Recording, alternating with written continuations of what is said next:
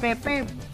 Lupita, ¿cómo vas? Bien, ¿Cómo está tu. Instagram? Ah, pues creciendo, gracias a usted. No, al contrario, pues tú mira. Eh, cuéntame. ¿A Es quién que traes? llegó el chef Misael Guerrero. Ah. Aquí está para usted. ¿Se lo paso? Pásamelo. Claro. Pásale. Eso, Misael. ¿Qué dice Pepe? ¿Cómo está? Ah, bien, carnal. Bienvenido, muchas andamos, gracias. aquí andamos. Gracias, Gracias por la invitación, aceptar. gracias. Aquí estamos.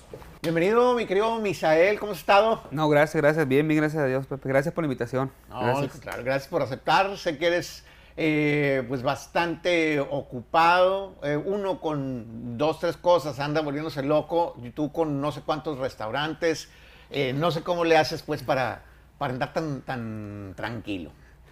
Pues con un buen equipo yo pienso que podemos tener controlado el, el negocio. Ahorita ya tenemos, pues son 21 Culichi Town y vamos por el tercer Mamá por Dios y vamos por el segunda Condesa.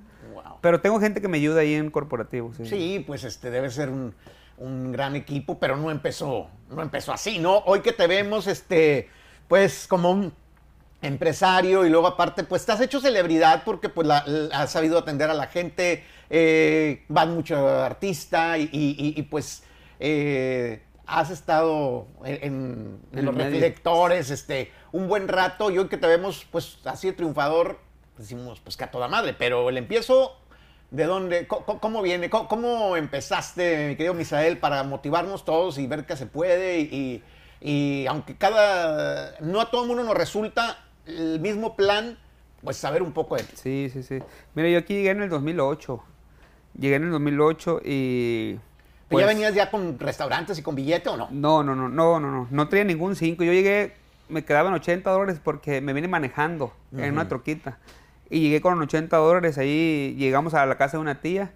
Mi tía ya vendía tamales. Entonces, yo empecé a trabajar en una marqueta eh, en para el lado de Riverside. Y, y mi mamá se ponía a hacer tamales también. Entonces, cuando eh, yo salía a trabajar, yo le ayudaba a hacer tamales a ella. A ver, a ver, una cosa, Misael. ¿De dónde son originarios ustedes? Somos de Culiacán, Sinaloa. Ah, ok, Ajá.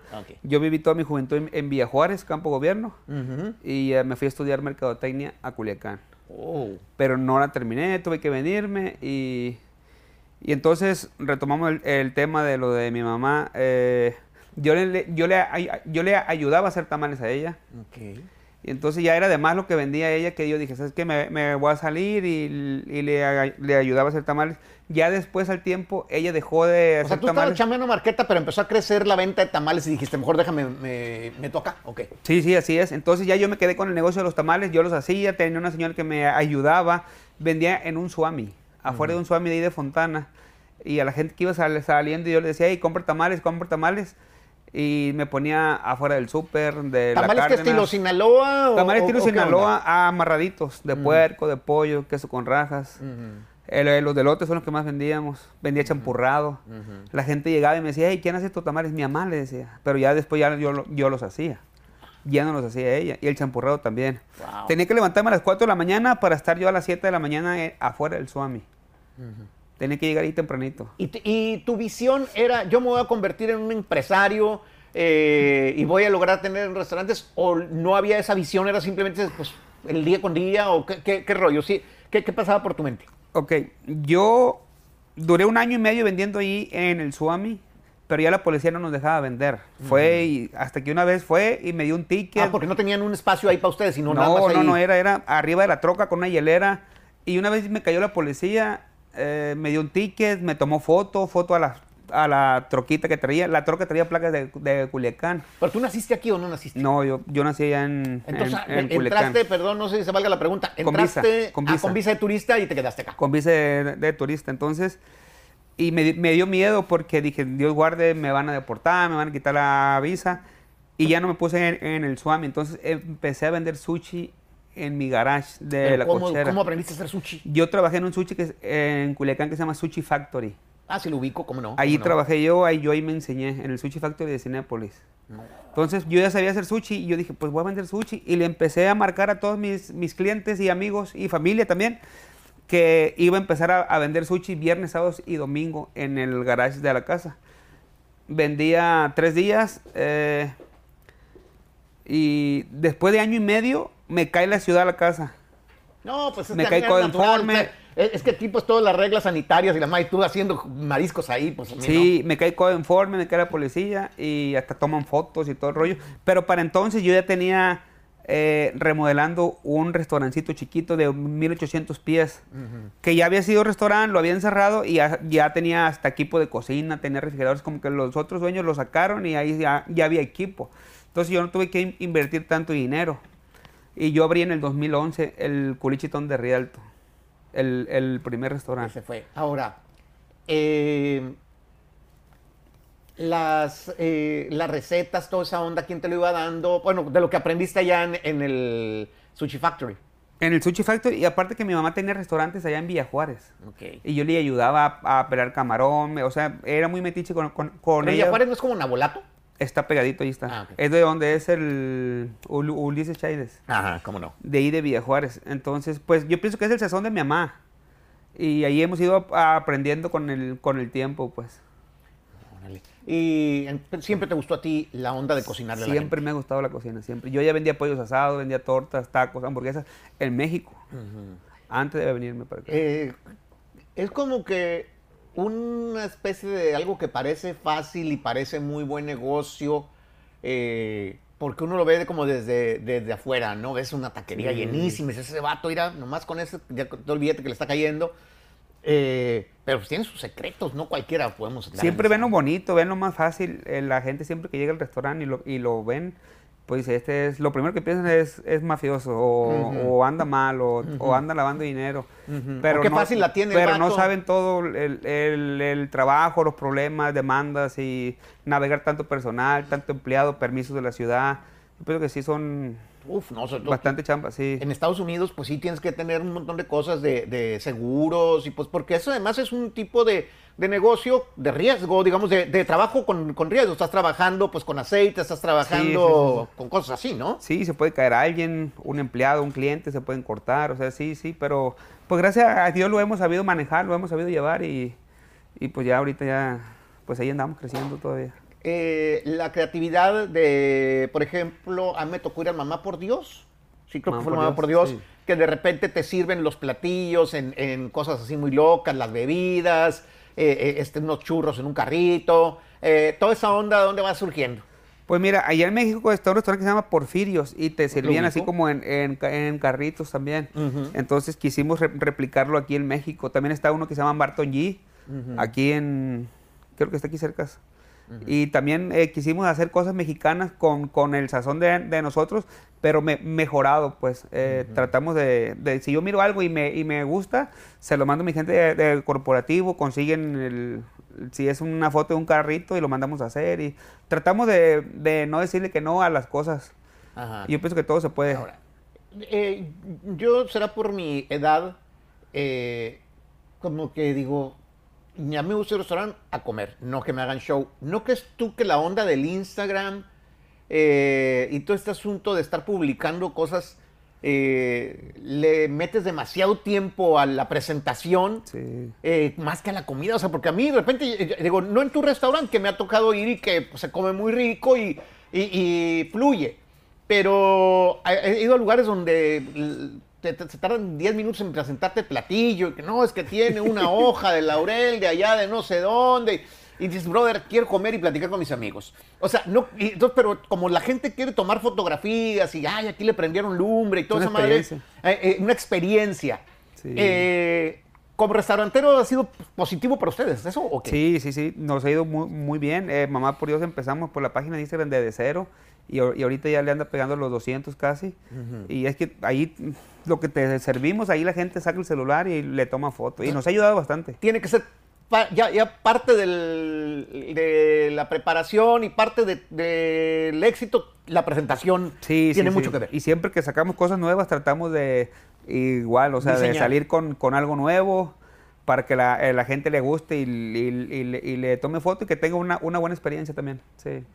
Qué buena onda. Eh, y, y en qué momento se te ocurren la- los conceptos de, de restaurante? O sea, ¿en qué momento en la noche, pues, cuando estás haciendo qué, de repente dices, oye, ah, la condesa, así, así, o sea, ¿Cómo, es como que compone una canción, ¿no? O sea, sí, mira, eh, cuando yo estaba como Culichi Town, el, el nombre salió de, pues, eh, de tu cuando- origen, de alguna manera. de Culiacán, pero cuando yo iba, porque yo no sé inglés, cuando yo iba para la locación que había rentado, yo miré que, que decía Chinatown, y yo le pregunté con el que iba, hey, ¿qué, qué significa? No, que pueblo chino. Ah, le dije, yo le voy a poner Culichi Town a mi restaurante, le dije, y así empezó. Pero eh, mi mamá siempre vendía mariscos allá en Culiacán, y yo sabía hacer sushi, pues dije, voy a poner sushi y mariscos. Pero después de tener los Culichi Town aquí, yo siempre he querido tener un restaurante mexicano que de vender enchiladas, tacos, cositas así, más mexicano y llevarlo un poquito a otro nivel más arriba que lo que es Culichi Town. Porque pues tenía muchos años. Yo pienso que con el concepto de Mamá por Dios de- tenía como unos cuatro años todavía ahí pre- preparando, juntando recetas, ideas, fotos y todo eso. Y lo que es la Condesa eh, surgió, mm, me ofrecieron un lugar dije, este lugar no le puedo, no puedo poner un culichi town, no me gusta para un mamá por Dios. Y dije, voy a hacer uno aquí diferente, voy a inventar los platillos nuevos y le voy a poner la condesa. Salió, ¿Tú te sabes todas las recetas? Sí, O sea, sí. Todas, todas. Wow. todo- todos los platillos, también sé de bar, eh, tomé un curso de bartender también. Y trato de involucrarme en cada, en cada, yo sé hacer de todo. Y, y cu- cuál es el, el- digamos, cuál es la motivación, cuál es el motor? Y me, sorprende mucho un vato, como tú mismo lo manifestaste, no sabes inglés o no sabías inglés, eh, inmigrante, eh, y pues tener ese, e- e- ese, pues cumplir ese sueño, ¿no? Eh, americano. ¿Qué te motiva a, a levantarte tan temprano, a lidiar con tanta cosa? Yo pienso que mi familia, cuando mi papá, mi papá falleció, yo le prometí que yo me iba a hacer cargo de, de mis hermanos, de mi mamá. Y yo pienso que es mi familia la que me motiva a seguir tra- tra- trabajando y para que no les falte nada a ellos también. Porque sí trato de que todos eh, se, se, se involucren en lo que es los, los culichi y, y mis negocios, pues. O sea, también esa es una parte interesante, Sí, que, eh, como dices, le das oportunidades a tu familia Sí, de, de tener un, un trabajo, un modo de vida Sí, sí, sí. Eh, eh, este, chido. ¿Y ya tienes el plan de, de un siguiente concepto o no? ¿Estás todavía abriendo? ¿Dónde estás abriendo? ¿En, en Phoenix? Estamos abriendo en Skagdale, Arizona. Vamos a abrir la Conde en Downtown LA y en San Diego también. Ok. Y quiero, quiero abrir un, un antro, un nightclub. Oye, está muy bien. Es la, es la meta que traigo ahorita, pero no, no le quiero meter banda, norteño, mm, puro DJ, más, más fresita, más, Ok. No tan grande. Ajá. Este, el para hispanos. Así es. El público, ¿qué, qué tanto gringo cae ahí contigo? Porque yo algo que me alegró mucho fue ver, eh, me, me sentí muy bien la vez que, que fui al Mar por Dios, pues que estábamos mucho mexicano, Mucho mexicano. eh, pues la raza bien arreglada, gastando feria, disfrutando en Beverly Hills. O sea, como que, digo, qué chido, ¿no? Que, que, Sí. que, que los hispanos, este, pues tengamos lugares así de, de categoría, donde pues nos sintamos, eh, donde nos atiendan y, y- y, pues veamos el- también el fruto de nuestro, de, de- de nuestro trabajo, ¿no? Pero el gringo también se acerca a tus, a, a- a tus creaciones o no? Sí van, eh, a los culichi town no tanto por la banda. Entonces la banda los corre, a ellos no les gusta, eh, pero lo que es Mamá por Dios y, la, y la, lo que es la Condesa eh, lo aceptan más todavía los conceptos. Sí va un, ¿qué? un 25-30% de americanos eh, y sí, sí, sí nos va bien con ellos también. Qué buena onda. Entonces, Sí. todavía no tienes... Ah, lo del antro, ese es, lo- ese es el, el próximo... Quiero abrir un antro, si Dios quiere. Tu mamá, tu papá, eh, ¿de dónde vienen? De, tra- de trabajar en qué? ¿O cómo fue su, su vida? ¿Ellos dónde se inspiran? ¿Tú qué, qué recuerdos tienes tú de, de eso? Pues yo pienso que crecí en el comercio porque mi papá y mi mamá siempre tenían un, tenían un supermercado. Supermercado Guerrero se llama. Ok. Eh, era el más grande de ahí de todo Villa Juárez. Eh, pues ahí nos criamos acomodando mercancía, eh, tenía carnicería, ahí hacían desde cero, hay veces que nos ponían en la caja a cobrar, pues ya que estábamos más, más grandecitos, pero nos criamos en el comercio, entonces mi mamá nos enseñó, mi mamá me decía, y ¿sabes qué? Eh, te voy a poner un puesto, agarraba lo- los elotes de, la- de la tienda, la mayonesa, la crema, el, el queso, me decía, ya que los termine de vender, me los pagas, y ya lo que te sobre para ti. Entonces yo pienso que ahí tuvimos muy buena escuela. Sí, o ya ves que antes se, se usaban las, las lechuguillas o Sí, como unas no. bol- bolsitas. Unas bolsitas de, de bebida, ¿no? Ajá, entonces nosotros vivíamos, el supermercado estaba por la carretera donde pasaba el, el camión y había un tope. Entonces allí me ponía mi mamá con una con una hie- hielera, hielo y a, y a venderlas a la gente que pasaba y se bajaba y se subía del, del camión.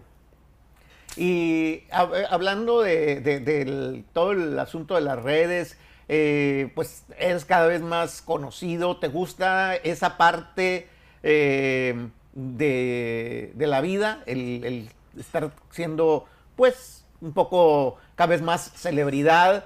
¿Piensas utilizar ese elemento de alguna manera para hacer pues un libro, videos, eh, cosas así? ¿O eso es circunstancial porque pues eres amigo del fantasma y eres amigo de, pues, de todo mundo? Pues yo pienso que se ha dado solo. eh, si quisimos hacer un video en un momento, eh, pero no por falta de tiempo ya hemos dejado de hacerlo. Pero yo pienso que sí podemos eh, tomar otra vez eso de, Hacer de contenido. los videos. Sí, sí, sí. Contenido. Y quiero hacer un libro de mi historia y con recetas.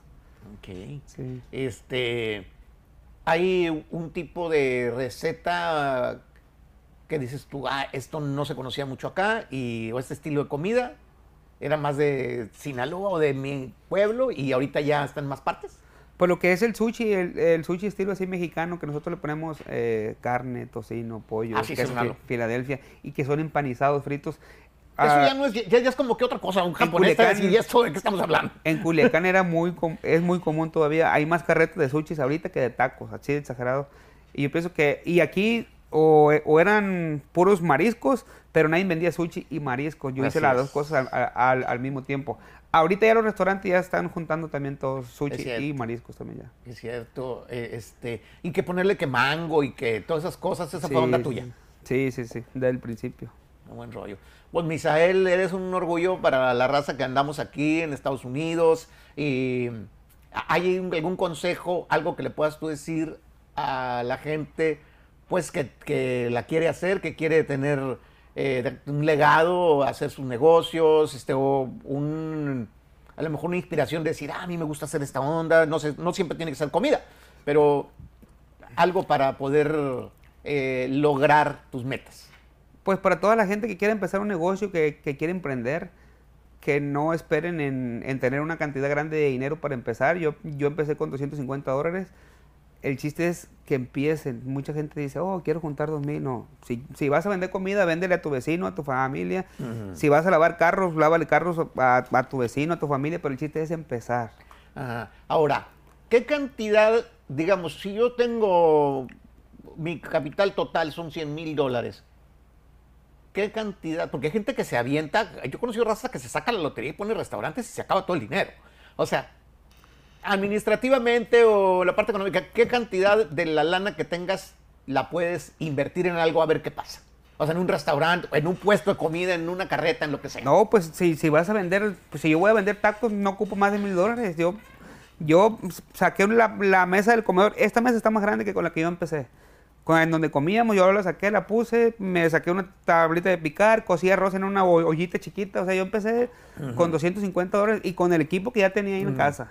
Y, y, por ejemplo, mm, ¿qué tanta chamba, le, cuántas horas al día en un principio le metías tú de chamba? Pero yo, yo, es muy importante. Yo estaba desde que abría hasta que cerraba el restaurante. Yo duré años, fácil, como unos 5 o 6 años pa- para, para poderme salir del restaurante. De decir, si había, si se casaba un hermano o había un bautizo, unos cumpleaños, yo no iba. Yo no iba porque los fines de semana eran los más ocupados para mí. Yo estaba de abril hasta, que cerrábamos. Entonces yo creo que es una de las cosas que tenemos que aprender, que hay que sacrificarse, porque Sí. luego, luego me imagino uno que dos errores que yo he visto es gente que su sueño es abrir un restaurante y, y piensan que la costa fácil y, y, pues se avientan entre la renta, un lease un local y Sí. equipo y esto y lo otro y, No está fácil, y pero no, y- y- sí, y no la puede, pegan. sí. Y eh, eh, este, otra de las cosas que uno piensa que luego, luego puede tener empleados en caliente y ya no has eh, eh, este, pasar por la salirse. No, yo lo que hacía antes es de que todo lo que sacaba de, de ganancias se lo metía a mi mismo negocio. O si tenía para abrir otro, yo empezaba a abrir otra locación. Pero yo no, e- no era de la gente de que me gastaba el dinero en borracheras o en eso. No, yo guardaba mi dinero y lo metía al negocio siempre. Ok. No, pues buena Sí. enseñanza, buena enseñanza. Misael, muchas gracias de verdad. No, este, gracias, gracias, tipo. Por, eh, eh, este, pues por venir, por... eh, casi siempre entrevistamos pues cantantes, músicos, pero creo que es un buen inicio para empezar también a, a invitar gente que nos pueda motivar, que nos pueda eh, inspirar para, pues para lograr una, un- un- una meta, algo que uno dice, oye, pues, ¿se podrá esto? ¿Por qué no? No, no, gracias, gracias por, por tomarme en cuenta, gracias por la invitación. Así Gracias. es. Bueno, pues eh, gente que ve Pepe's Office, eh, ya lo saben, pues, no necesito anunciarles los restaurantes de Misael, siempre están llenos. Entonces, pues es, es lo de menos, ¿verdad? Porque eh, le va muy bien. Más bien la invitación es pues para que nos hable y para inspirarnos de que sí se puede. A veces eh, nuestra historia, nuestra misma mentalidad nos dice que no, pero eh, se puede, se puede lograr los sueños. Y muchas gracias al chef Misael Guerrero que estuvo con nosotros.